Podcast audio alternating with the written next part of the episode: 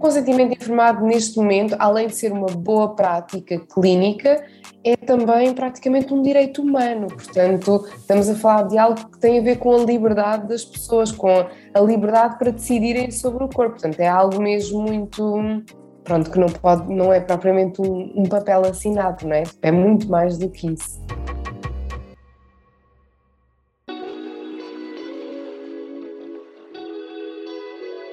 Bem-vinda à nossa estante de informações em forma de podcast sobre gestação, parto positivo e parentalidade. O Gentle Birth em português é um podcast semanal que mergulha fundo na preparação mental e emocional para o parto, enquanto conversamos com especialistas, mães e pais pelo mundo afora. Todas as segundas, um novo episódio para ouvir onde quiser, na hora que quiser, no seu tocador preferido. E a cada episódio, uma dica do GB para aumentar a sua experiência. Prepare-se para mergulhar no mundo da gestação, parto e parentalidade agora mesmo.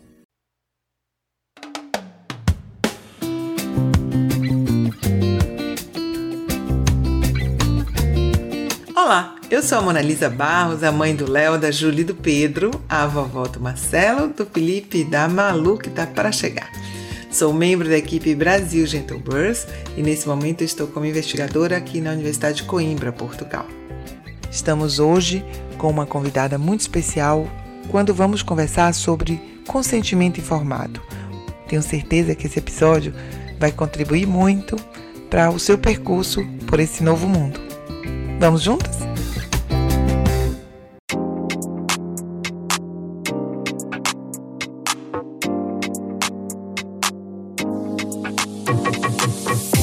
Estamos hoje aqui com a Mia Negrão. Ela é advogada, ela é portuguesa, advogada, ativista pelos direitos da mulher na gravidez e no parto, é doula e é também fundadora do Nascer em Direitos. Convido a todos a conhecer o Nascer em Direitos lá no Instagram, que tem muito material e nós vamos conversar sobre isso. Mia, muito obrigada de estar aqui conosco hoje. Obrigada eu, Ana Lisa. Então, a Mia é uma pessoa muito reconhecida em Portugal e acredito que também em boa parte do Brasil pelo trabalho que ela faz, um trabalho incessante de luta pelos direitos desde a sua formação né, e tem se destacado muito em orientar-nos com relação a tudo relativo à defesa dos direitos da mulher nessa condição. Então, Mia, uma das questões assim mais importantes da gente saber quando a gente está grávida é o que, que efetivamente é um consentimento. Porque quando a gente chega no hospital, nos dão aqueles papéis para assinarem e o que, que a gente tem de direito frente a. O que, que é realmente um consentimento? Então, vamos começar pelo que não é o consentimento informado, que não é um papel assinado. Portanto, não é esse papel ou esses vários papéis que nos dão quando nós chegamos à maternidade.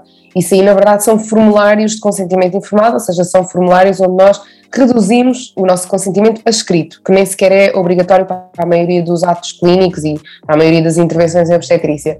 Um, na verdade, o consentimento informado é um processo contínuo de dar informação àquela pessoa, não é? Neste caso, à grávida, à parturiente, um, em que depois há tempo para a pessoa poder colocar questões e para ser novamente esclarecido. Ou seja, se eu tiver questões depois da informação que me deram, tenho que garantir que me esclarecem essas questões para eu saber que tenho informação suficiente e necessária para tomar uma decisão. E o consentimento tem sempre vista a autodeterminação daquela pessoa, portanto, ao exercício da autonomia sobre o seu próprio corpo.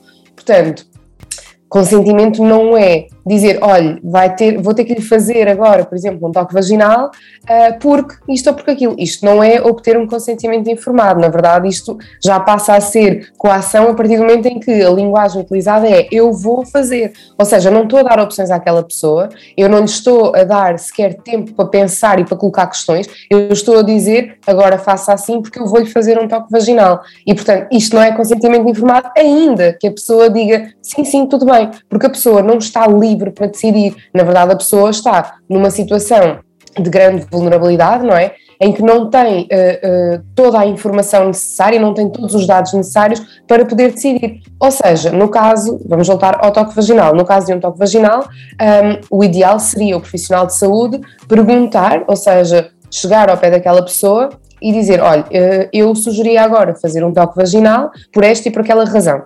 Os benefícios são estes, os riscos são estes, mas você tem tempo para decidir. Portanto, eu volto daqui a X minutos, tipo 15 minutos, 20 minutos, vou deixá-la pensar e depois então quando eu regressar diz-me se quer ou se não quer, que é completamente diferente, ou seja, aqui estamos a deixar a pessoa com liberdade para ela dizer, olha, eu pensei bem e estive a investigar e até falei, pedi uma opinião, não sei quem, e eu não quero este toque vaginal, ou, por outro lado, a pessoa pode dizer: olha, fiquei aqui com estas dúvidas, esclareça-me só e eu já decido. Pronto, e depois decido se efetivamente quer ou não quer. O problema na obstetrícia é que a maioria das intervenções são feitas sem consentimento informado, apesar de haver um papel assinado. Ou seja, nós entramos no hospital, assinamos um papel que muitas vezes depois há alguém, depois de assinado, que vai lá escrever coisas, a dizer que aquela pessoa consente um parto por fórceps, com ventosa ou uma cesariana. E a episiotomia também colocam sempre. Ou seja, como é que eu posso, ao entrar no hospital, grávida de baixo risco, vamos imaginar, uh, como é que eu posso consentir estas coisas todas se eu nem sequer sei, na verdade, uh, porque é que elas me vão ser propostas, não é? Porque naquele momento não há ainda uma indicação clínica para eu ser submetida nem a uma cesariana, nem a uma episiotomia, que também não há, não há evidências que seja benéfica, portanto nunca haveria uma razão clínica, nem a um parto instrumentado por forceps ou por ventosa. Ou seja, como é que eu, ao entrar no hospital, posso consentir uma data de coisas que à partida se calhar nem se aplicam a mim, não é? Ou seja, isto não faz sentido, isto é, isto é, é, é, subverter aquilo que é o consentimento informado, ou seja, isto no fundo vai retirar a autonomia a estas pessoas que vão para os hospitais, um, em vez de fazer o contrário. Portanto, o consentimento informado, na verdade, existe para proteger as pessoas contra tratamentos indesejados. Isto está escrito em convenções de biomedicina, portanto, consentimento informado neste momento, além de ser uma boa prática clínica, é também praticamente um direito humano. Portanto, estamos a falar de algo que tem a ver com a liberdade das pessoas, com a liberdade para decidirem sobre o corpo. Portanto, é algo mesmo muito pronto, que não, pode, não é propriamente um, um, papel assinado, não é? É muito mais do que isso. Então, é possível que a mulher possa identificar se ela tem esse grau de respeito, porque, sobretudo, o consentimento acaba sendo um respeito à pessoa.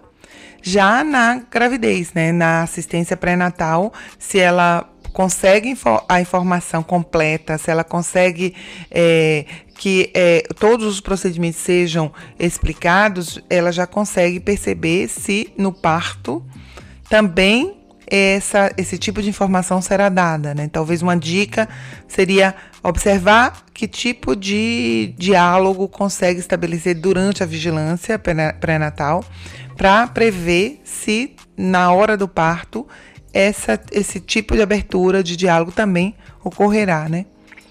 Porque tem uma Sim. questão de que as mulheres também não conseguem muitas vezes falar tudo o que desejam e ou achar que ah, no pré-natal me, me atendem dessa forma, mas no parto será diferente. É preciso que se, eh, se estabeleça um nível de diálogo já desde o início, né, Mia? Sim, na verdade, aquilo que eu aconselho as grávidas a fazer é a procurar informação ainda durante a gravidez.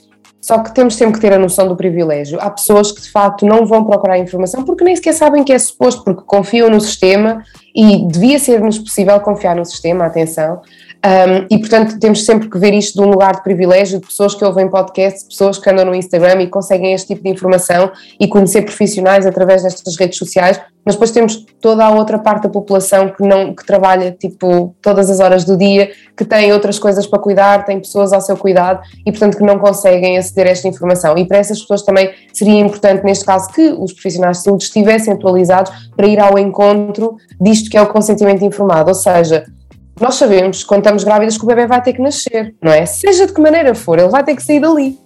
Portanto, há perfeitamente tempo, estamos a falar de mais ou menos 40 semanas, há tempo para se ir falando sobre o parto e sobre todas as intervenções que são mais comuns em obstetrícia uh, com aquelas grávidas e com os casais. Portanto, há tempo para ir fazendo esta preparação para o verdadeiro consentimento, porque é muito difícil uma parturiente que já está na parte Holândia, chega ao hospital e às tantas começam a dizer: Olha, agora vamos precisar de fazer não sei o quê, agora vou-lhe romper a bolsa, agora vou-lhe fazer. E a pessoa fica tipo: Pá, eu não sei nada disto. E não é a altura ideal para o profissional de saúde estar a explicar: olha, riscos, benefícios, blá blá blá. Ou seja, isto devia ter sido tudo feito durante a gravidez. Lá está. O consentimento informado, mais uma vez, é um processo contínuo. E portanto, aqui nós perdemos muito isto porque primeiro, não há propriamente uma, uma interligação entre os serviços, portanto, nós fazemos a preparação para o parto, se for no público, fazemos-la no centro de saúde, muitas vezes, e as pessoas que dão esta preparação para o parto no centro de saúde não vão ser as mesmas que estão no hospital. Portanto, há um grande desfazamento. Um, e depois, não, não contam propriamente tudo aquilo que acontece no hospital, ou seja, muitas vezes dizem-nos o que é um parto fisiológico, o que é que são as contrações, como é que nós sabemos que estamos em trabalho de parto, um, às vezes veiculam informação que é totalmente errada, tipo que a episiotomia é necessária e etc. Mas, mas não nos preparam para aquilo que são as intervenções mais comuns e para nós podermos decidir o que é que queremos e o que é que não queremos, ou seja, para nós fazermos o nosso próprio plano de parto, não é? E isto é de facto muito importante. Um, ou seja, é garantir que temos a informação durante a gravidez para depois no parto, se alguém disser, olha, quer-lhe romper a bolsa de águas, nós sabermos, ok, eu sei o que é que isto significa, eu sei quais são os riscos e os benefícios, porque isto já me foi explicado, vou decidir se quer ou se não quer. O mesmo acontece quando nós vamos fazer, por exemplo, uma cirurgia. Nós marcamos a cirurgia para uma determinada data aquilo que é boa prática de um hospital, e que já há hospitais que o fazem, é entregarem-nos os papéis. O médico, para já, deve falar connosco sobre aquela intervenção e qual é a necessidade e etc. Mas depois, se nos entregarem logo os formulários de consentimento informado, nós vamos para casa, temos tempo de ler, até depois podemos perguntar ao médico uma data de coisas, pedir esclarecimentos ou telefonar para o hospital, e só depois é que nós dizemos: Ok, agora estou preparada para ser operada, não é? Mas sei aquilo que vou. E no parto é um bocadinho isto, quer dizer, nós parimos há, há milénios e parece que é o segredo mais bem guardado do mundo o que é que acontece no parto, não é? Tipo, até porque com esta socialização nós acabamos por perder também a nossa aldeia, não é? Portanto, nós não vemos partos, nós não vemos mulheres a amamentar, ou vemos muito menos, ou precisamos de ir a esse encontro, ou seja, precisamos de conhecê-las para marcarmos todas, para estarmos todas juntas e saber que somos todas mães ou que estamos todas grávidas, e isto já acontece muito através das redes sociais, mas não é algo tão natural como era há muitos anos atrás. E, portanto, nós vamos para o parto muito com esta ideia que nos passam nas telenovelas de arrebentar a bolsa de águas, é assim que começa o parto e vamos a correr para o hospital numa ambulância, porque, ai meu Deus, há o risco de morte sempre para a mãe e para o bebê. E nós sabemos que isto não é verdade, não é? Portanto, também, também acho que aqui os, os meios de comunicação social teriam uma grande responsabilidade em começar a alterar esta, esta mentalidade do, do parto. Eu percebo também, eu não sei se você percebe aí, que muitas vezes o curso de preparação para o parto ofertado pelos centros de saúde ou pelos hospitais acabam muito mais por ensinar a mulher a, a aceitar ou a se comportar bem no hospital, né? A, a acolher todas as, as informações e não a, a realmente oferecer uma informação de qualidade, é, colocando a mulher como protagonista. É muito mais para conhecer como o hospital funciona e como você deve se comportar dentro do hospital. É, como que você percebe isso? Como que as mulheres que você atende relatam essa essa relação com o tipo de informação que recebem na, tanto na vigilância pré-natal quanto no próprio hospital? Olha, é uma boa questão. Eu, quando recebo as grávidas nas sessões Nascer com Direitos, a verdade é que elas já vêm com mais informação e à procura de mais informação. Portanto, já há qualquer coisa que lhes fez um clique para perceberem que nos cursos de preparação para o parto elas não estão efetivamente a receber informação de qualidade.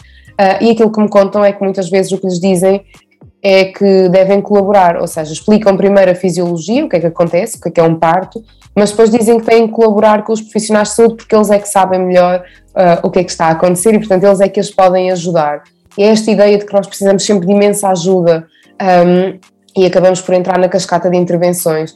Mas, mas aquilo que me parece é que, de facto, estes cursos preparam muito mal as pessoas e, e as mulheres acabam muitas vezes por acreditar que ok, isto é simples, não é? Porque é um parto, é natural, um, e chegando ao hospital percebem que não é nada simples, ou seja, que, são, que têm ali uma data de intervenções que são logo impostas, nomeadamente a canalização da veia logo quando dão entrada no hospital, e, e apresentam sempre isto como obrigatório, e elas acreditam que é obrigatório, porque no curso de preparação para o parto já lhes disseram que, no fundo, uh, confiem nos profissionais de saúde porque eles sabem melhor do que vocês o que estão a fazer e acaba por minar um bocadinho a autoconfiança das grávidas e dos casais até, eh, porque há aquela pessoa, o companheiro, o acompanhante que vai, às, que vai à, à, preparação para a parto e que também vai estar no parto e acabam por ficar naquele mindset de ok, a partir disto é natural, mas se não for, então nós confiamos nos profissionais de saúde que eles sabem o que estão a fazer. E não questionamos, e mesmo quando questionamos, aceitamos a resposta, porque se eu perguntar porque é que estão a canalizar a veia, e me responderem é para a sua segurança, para não acontecer nada nem a si nem ao seu bebê, um, a pessoa vai acreditar, porque ela não tem as bases para duvidar daquela informação, porque ao longo de nove meses um, aquilo que foram fazendo foi minar a autoconfiança dela e dizer-lhe que de facto ela tem que obedecer aos profissionais de saúde.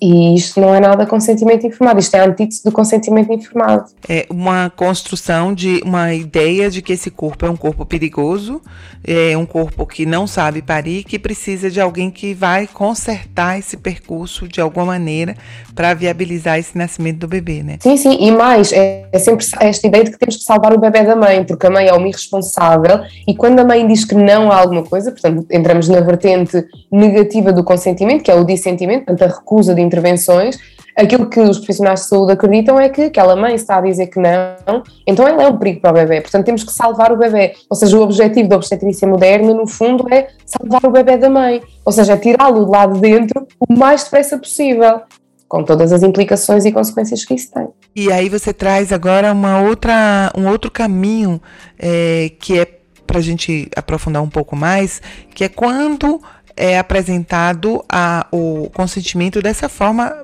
chantagista, né? Olha, se você não aceitar, o seu bebê pode morrer. Ah, então você tem que ser responsável pelo que acontecer. Se eu não fizer isso, eu não posso acompanhar seu bebê e aí a responsabilidade é sua.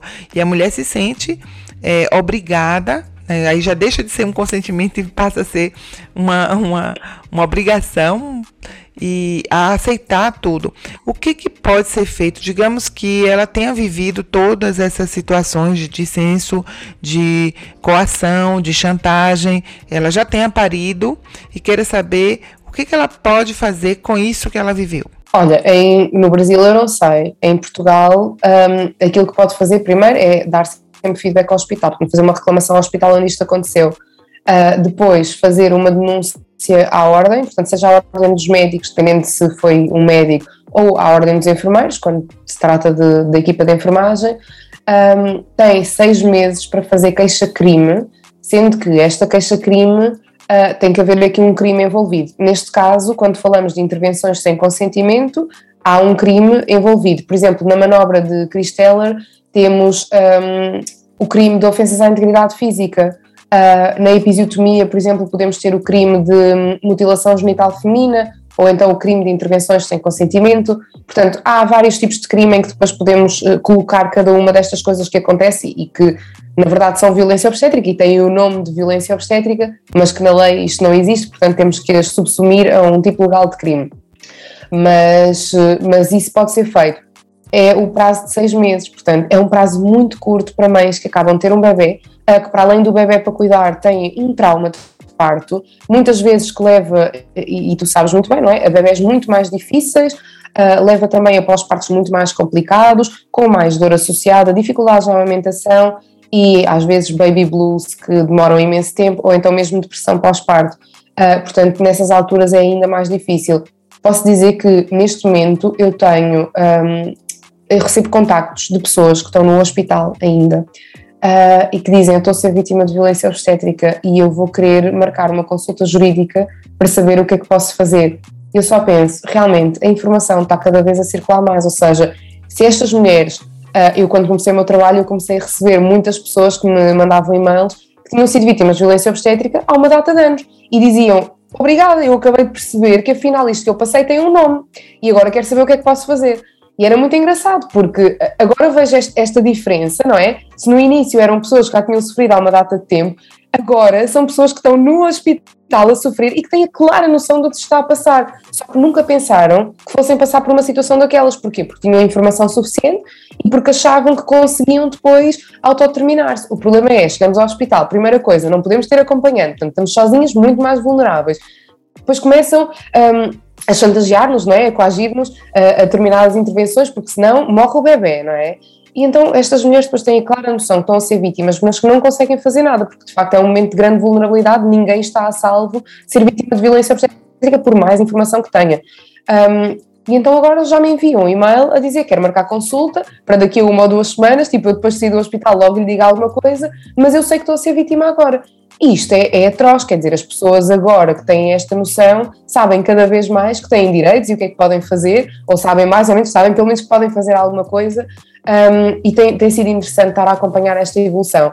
Mas para terminar, relativamente ao que podem fazer, podem também fazer um pedido de imunização. Uh, há aqui vários caminhos, portanto, pode ser por, através de uma lei ou através de outra lei, mas há vários caminhos, portanto, as pessoas têm direito a receber uma imunização, uh, desde que haja prova de facto que, têm, que sofreram danos. Uh, e posso dizer que em Portugal os danos psicológicos ainda são muito pouco valorizados e, portanto, quando há danos que sejam só psicológicos e não há danos físicos, é muito mais difícil de obter uma imunização, logicamente. Eu aviso logo, não, eu não prometo resultados a ninguém, não é? Eu sou advogada, portanto, eu posso prometer que faço o melhor que posso e que sei que consigo, mas não posso prometer resultados, não posso dizer a ninguém que vai receber uma imunização. Mas a verdade é que a probabilidade é muito mais baixa quando, quando os danos são só psicológicos. E eu digo só, mas que na verdade acho que os maiores danos, na verdade, são os psicológicos, não são tanto os físicos. A episiotomia pode dar dor crónica, mas tudo o que fica com aquela mulher para o resto da vida é mesmo muito forte e isso sim deveria ser indenizado. Exato. E no Brasil, para quem quiser saber a correlação do que Mia falou, é, é, o mesmo caminho. A queixa ao hospital, ao Conselho Federal de ao Conselho Regional de, de Medicina, ao Conselho Regional de Enfermagem e a queixa crime no Ministério Público ou através de uma, uma ação que você pode buscar um advogado especializado para é, buscar a indenização e a tipificação em diversas leis, já que a gente também não tem uma lei federal com relação à violência obstétrica. Né? Nós, os, ambos os países buscam os movimentos ainda buscam por essa lei que tipifique efetivamente a violência obstétrica. Mas, Mia, você tem um trabalho muito importante para evitar isso, que é, é a construção do próprio plano de parto como um, um, processo educativo e não apenas o preenchimento de um papel. E que você desenvolve isso com o nascer de direito. Você pode explicar para a gente, porque essa eu acho que é a única, é, hoje, a mais importante ferramenta que nós temos de luta contra a violência obstétrica é a apropriação de todos os procedimentos e, e, a, e o consentimento previamente registrado num plano de parto para que as coisas possam ocorrer ou não no seu próprio corpo. Como é que você faz isso através do Nascer em Direitos? Você falou, citou aí algumas sessões, eu sei que também tem um, um plano de parto é, disponibilizado lá na, no, no, Instagram. Conta pra gente o que, que a mulher pode fazer. Olha, eu eh, aquilo que me apercebi quando comecei a trabalhar nesta área foi que quando nós entramos na maternidade acabamos por subscrever todo um pack de intervenções quer queiramos, quer não, e mesmo sem saber, não é? E então, uh, quando via planos de parto, eu achava, pá, esta malta não sabe o que está a fazer, esta malta vai para o hospital com um plano de parto destes, não vai acontecer nada. Porque iam muito buscar os modelos uh, nórdicos e do Reino Unido, que são muito bonitos, não é? Que basta ter meia dúzia de imagens a dizer não quero episiotomia, quero uma piscina, quero ter eh, uma bola de pilates, quero poder ter liberdade de movimentos, quero comer e beber. E eu pensava, estas pessoas de facto não conhecem o sistema hospitalar em Portugal. Uh, e então criei dois modelos de plano de parto que estão no meu, no meu site, nascicondireitos.pt, uh, ah, que basicamente são baseados naquilo que são as intervenções mais comuns. Portanto, uh, a pessoa, no fundo, tem é que decidir o que é que não quer, não é? Que é, é para fazer unsubscribe de todas aquele, daquele pack de, de intervenções, não é? Um, e a pessoa tem que dizer isto não quer, isto também não, isto também não. Ou então, e às vezes não é bem o dizer só não quero, porque à partida, num parto normal, um parto de baixo risco, ninguém quer nada, não é? Portanto, não quero aquelas intervenções todas, tudo o que eu puder evitar, eu quero evitar. Aquilo que eu faço nas sessões com os casais é percorrer cada uma das intervenções Uh, explicar o que é que são, para que é que servem, porque é que, uh, porque é que elas existem, porque é que elas foram inventadas, como é que elas surgiram o que é que diz a Organização Mundial da Saúde sobre aquele, aquela determinada intervenção, o que é que a Organização Mundial da Saúde propõe, o que é que dizem as evidências científicas, porque muitas vezes um, aquilo que acontece é, temos a Organização Mundial da Saúde que tem um consenso sobre determinado assunto, mas que não significa que nós tenhamos que seguir todas as recomendações, porque depois, em termos de evidência científica, e se nós formos ver relativamente ao nosso país e às, às, hum, às infraestruturas que temos e a todos os serviços que nós temos num hospital, nós temos uma obstetrícia de excelência, temos é cuidados uh, na, na gravidez e no parto são péssimos. O nosso modelo de cuidados é péssimo, mas em termos de intervenções, se nós precisarmos de intervenções, nós temos os melhores obstetras e temos as melhores enfermeiras, não é? Portanto, é, também é preciso ressalvar isto. Agora, aquilo que é importante é perceber que há determinadas uh, recomendações da OMS que nós podemos dizer, se calhar eu não quero aceitar esta recomendação, porque eu sei que naquele hospital, se por acaso acontecer alguma coisa, eu tenho aqueles recursos e, portanto, esta recomendação para mim não me faz tanto sentido, tendo em conta o meu contexto, onde eu vivo, os meus antecedentes, antecedentes clínicos e não só, portanto, há aqui muitas coisas que nós podemos jogar. E, no fundo, aquilo que eu faço é dar esta informação aos casais, uh, disponibilizo sempre links para evidência científica e para as pessoas lerem, porque lá está, eu não tomo nem quero tomar decisões por ninguém. Eu quero é dar informação às pessoas e dizer: vocês podem escolher, vocês têm estas opções todas.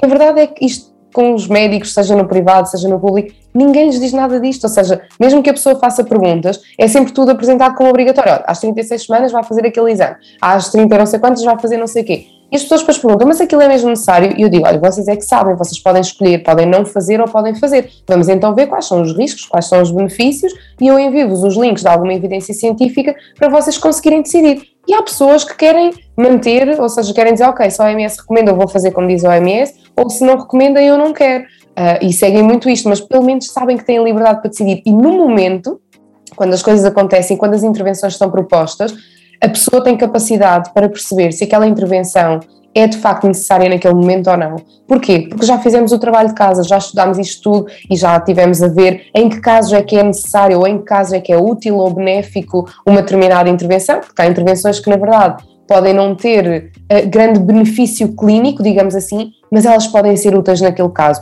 É como a epidural, que pode ser utilizada para nós ficarmos sem dor durante o parto todo, mas também pode ser utilizada para eu descansar durante uma hora e meia, para conseguir dormir e recarregar baterias para depois continuar o meu parto novamente com dor, não é? Ou seja, nós podemos utilizar os recursos como nós queremos, só que as pessoas não sabem isto. E então, aquilo que me parece é que chegam ao hospital, entram na, na, cascata de intervenções e depois não conseguem sair dali. E depois, claro, é uma péssima experiência, para quem considera uma, uma péssima experiência, porque sabemos que há casos de violência obstétrica em que as pessoas estão super felizes com o resultado final, não é?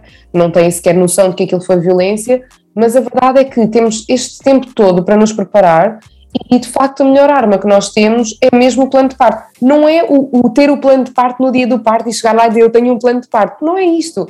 É nós termos feito o plano de parto, nós termos estudado o nosso plano de parto e termos refletido sobre todas aquelas intervenções. Porque chegar só com plano de parto, isto não significa nada nos hospitais em Portugal, ainda.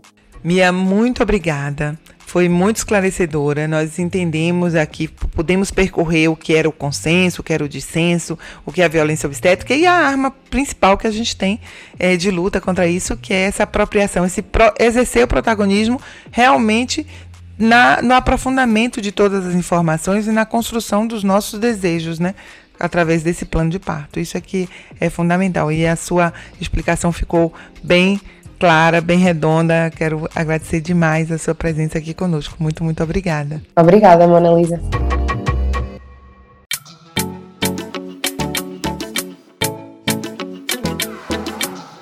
Agora é a hora da nossa dica GB. Vamos perguntar à nossa convidada Mia Negrão qual a dica que ela dá a quem está nos escutando, o que, que a gente pode, onde a gente pode buscar mais informações para saber sobre consentimento, plano de parto. E aí, Mia, qual é a sua dica? Olha, a minha dica, uh, bem, eu estou nas redes sociais, tanto no Facebook como no Instagram, em mianegrão.adv ou uh, Nascer com Direitos.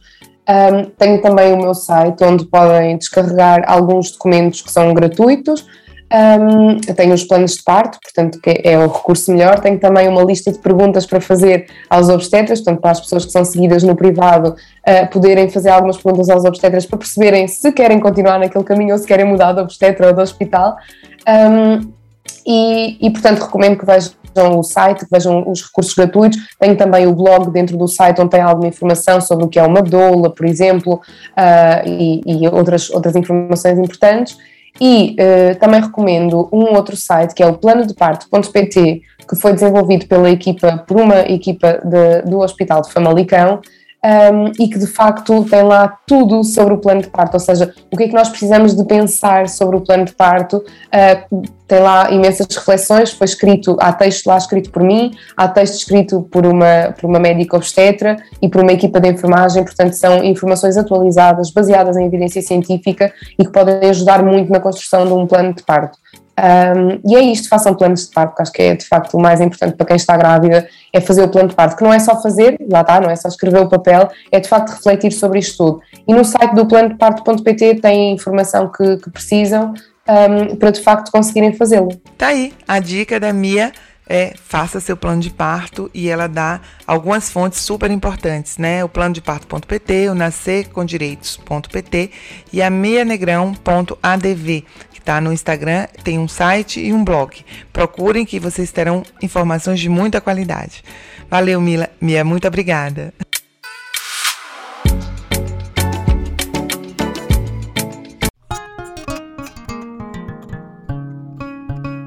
Agora vamos entrar no momento de conexão mente-corpo.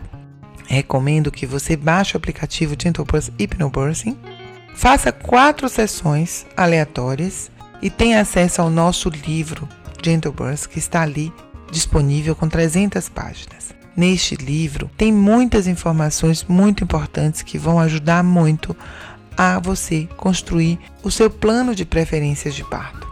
E esse plano de preferências precisa ser muito bem informado. Use todas as dicas que já foram dadas neste episódio, junte-as com as informações do livro.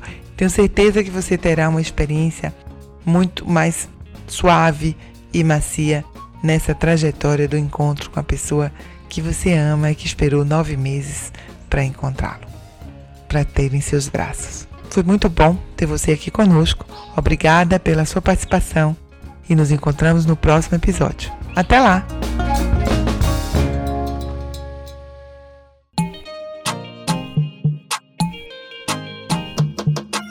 A gente chegou ao fim de mais um episódio. Se você quiser saber mais sobre o Gentle Birth, siga a gente no Instagram. Por lá, você terá acesso a muitas outras informações. E se o seu objetivo é preparar a sua mente e controlar suas emoções durante a gestação, o parto e o puerpério, baixe o app Gentle Birth Hypnobirth, disponível em iOS e Android. Chegamos ao fim, calmas, confiantes e no controle de nossas emoções. Até o próximo episódio do podcast Gentle Birth em português.